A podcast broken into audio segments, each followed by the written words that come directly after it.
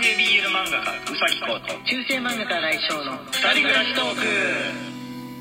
はいこんばんは。こんばんは。音ちっちゃくね？こんなもんだったっけ？こんなもんです。よ。もう一回やろうか。えどういうこと？始ま始まってからもう一回やるって。うさぎこと中世漫画家来翔の二人暮らしトーク。え今まだ始まって30秒も経ってないうちですよ。はい。もう一回やろうかって場合は取り直すっていう意味を普通するんじゃないの？もう一回流すっていうことだと思わなかった。びっくりした。なるほど。いやなるほどじゃねえよ。まあまあいいですけど多分みんなもう慣れてるしね、はい。こういう風なノリに。はい月曜日がやってまいりましたよね。月曜日だよね今日。はい、月曜日です。はい、えー、下ネタ解禁の月曜日、えー、月曜日の大人デーになっております。大人の大人向けの、えーお便りを読ませていただきますので苦手な方はちょっと今日はスルーという風な感じで他の曜日の、えーアーカイブを聞いてもらえたらと思うんですがあのーそんなに別にえぐくないですね、はい。我々の会話ですから、まあ、言うて下ネタと言ってもまあ別にっていうふうなぐらいですので一応あのどうしようかなってまだ聞いたことないけどどうしようかなっていう人はまあそれぐらいだと思ってください。逆にすごくエッチなの期待されるとエッチエッチ度は低い。そうですね。低い。単にその単語が下ネタに関係するってぐらいでその戦場的な内容を喋ったりはうん。もうしない。うん。人たちですのでね,、ね。我々そんな感じでございます。じゃあ、えー読んでってみてもらおうと思います。早速よろしくお願いします、サバ味はい。噌より元気の玉、美味しい棒。サバ味噌さんありがとうございま。す。月曜日用だろうか。娘とドライブに行くと、小中学生の群れに遭遇し、たまに異質とも思えるほどに目を引く子がいてドキドキします。どうも、サバ味噌です。なぜ今名乗ったの？なんでここで名乗ったの？これはロリコン特有の性的衝動ではなく、育成ゲームをやりすぎて新ピックアップの SSR が登場した時の感覚に似ているなって思いました。恋愛してではなく、育ててですね。皆さんはそんな感覚ありますか？なるほどなるほどなるほど。はいあのサマミショさん別にあのお子さんももちろんいらっしゃいますしロリコン度は別にない方。今絶賛不正爆発中なのかな、そうですね。多分それだと思うんだよね、あの不正の目で全部を見てしまって子供ってそんなに目がいかないんだよ。あの子育てをしてない。特に子供と関わらない日常を送ってる人ああ、だとそうだね。あなんか背が低い何かが通っていったなぐらいのうん。感じで、あの顔もそこまでね見ないかったりするんですけど多分母性不正がちょうど出てる期間の人ってよそのうちの子供でも比較的見たりとか、うん。その行動を眺めたりとかしやすいのかなとは思いますけどね確かに顔がものすごいいい子ももう遠目にも興味がそんなない人にも分かるぐらい顔が整ってる子がいるとびっくりするとこある子役かなみたいな感じだとね。うん。うん、目目は引くと思うレアなっていうのは分かるねやっぱそんなにいないじゃん大人になって日本人っていうのはそのいろいろな努力の積み重ねによっておしゃれになったりパチッとしたりとかしていくもんなんでちっちゃい時から麗しいっていうのっていうのは、まあ、そんなにクラスに何名も何人もいるもんではないと思うんですがこうくん結構そのタイプだから何とも言えないです。まあそうですね。ちょっと、あのさすがにせ思春期ぐらいからこうくんこういう感じになったのかなと思って見せてもらったら別に3歳児の時からあのあこれは近所で目立つわっていう風な感じかける2だったからね双子のお兄ちゃんもいるから、はかける2っていう感じだったんでうんこの子近所にいたら確かに目を引くっていうか見ちゃうかもっていうのはありますかねそうですねその。僕の子供時代は、はいいわゆる美少年として過ごしましたね。これ自分で言うのってね本当になかなか言えないんだけどでも本当にそうだからしょうがないなんか美少年美少女として露骨に育った人がなんか「いやいや全然ぶっ細工ですよ」とか言うの聞くとなんか本当は分かってるくせにみたいな感じがして俺はそっちの方がちょっとなみたいに思うからこうくんぐらいの潔い感じでよろしいと思います。はい。よろしいと思います。はい。えっ、と、あのね、えー、マクマクさんからも聞いてるんですけど、これね、ちょっと前にいただいたやつなんですよ。はいやっぱあの、同じ週に、あの、連続で読むわけにいかないから、結構経ってしまってるんで、申し訳ないと思うんですけど、あの、あんまり時間経ちすぎてもいけないから、今日は、えー、マクマク2連続ということで、えー、読んでいってもらおうかなと思いました。じゃあ、あの、1個前のやつからですね。はいと時間軸第前のやつ一次マクマクより。え第一次ありがとうございます。はい。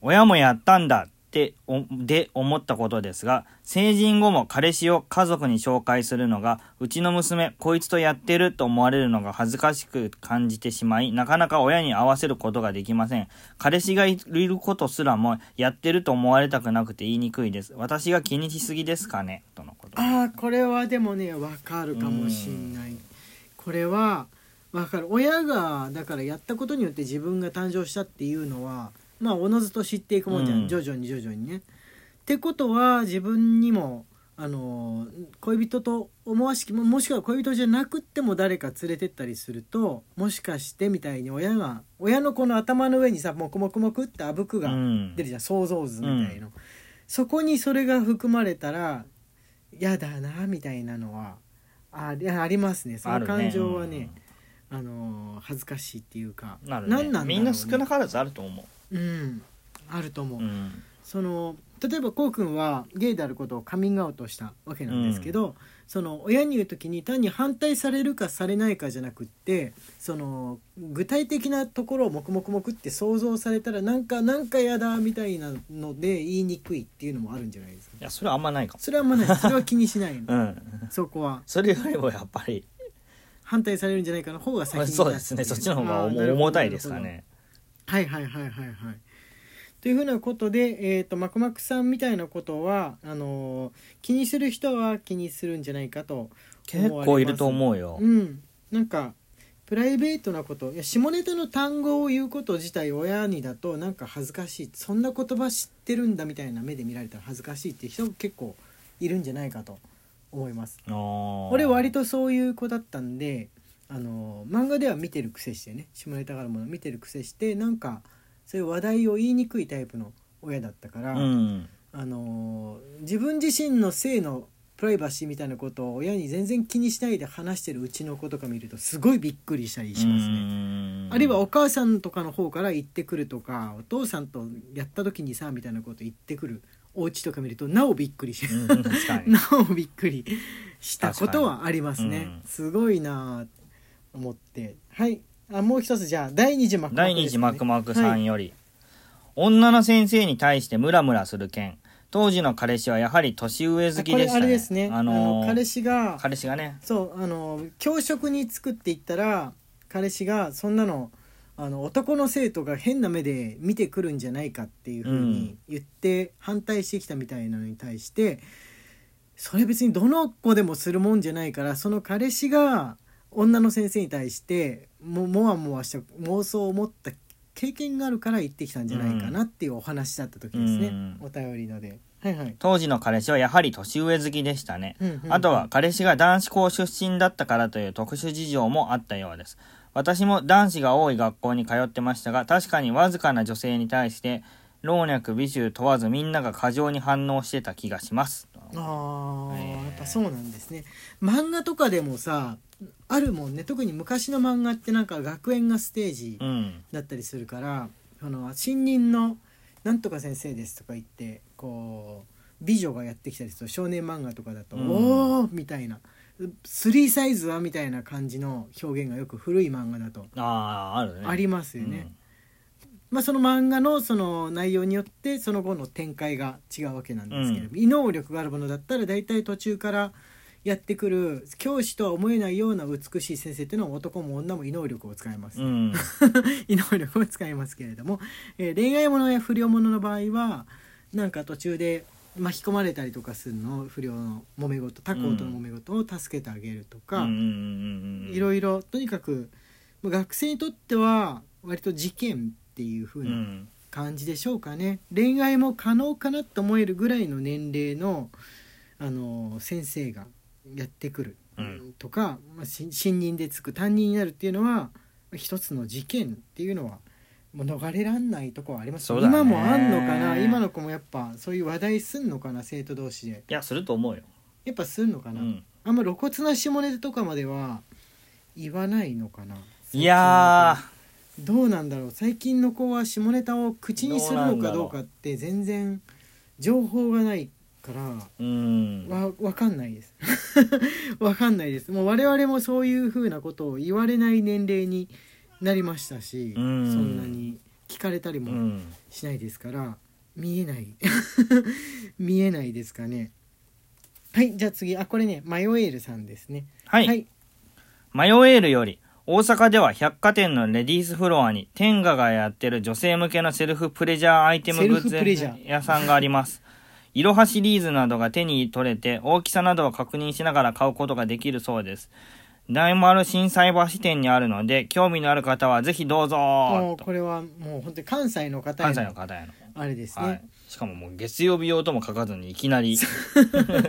このセルフプレジャーアイテムとか天下ってところでわからない人だったらどうするの的な感じですが、うん。まあ我々わかりますから大丈夫です。そうですね。間違いなく月曜日に美味しい棒一本付きですね。ありがとうございます。ありがとうございますマヨエールさん。いろはシリーズって知ってる？こうくんなんか女性用のが出た時ど、ネットで話題になりましたよ。話題になりましたよね、はい。どういう違いがあるのかはちょっと触ったり見たことはあんまないんであのそれまであったローターとかなんやらとかとの違いわかんないけど触り心地とか、ああれでしょ？あの、美味しい京都のお菓子みたいなお。菓子みたいなあそうですね センスがいいでも色合いだけじゃなくってなんかもうもろもろのその柔らかさとかなんかあるんだろうなと。思いますが、こう見たいってだけで買うのもなとかいう風な感じで思っている次第でございます。はい。はい、はいって言ってるうちに時間がやってまいりました。えー中世漫画家新井翔と男性 BL 漫画家うさきこうの二人暮らしトークでした。。Twitter のフォローと番組のクリップ、Instagram のフォローの方もよろしくお願いします。はいお手紙募集中です。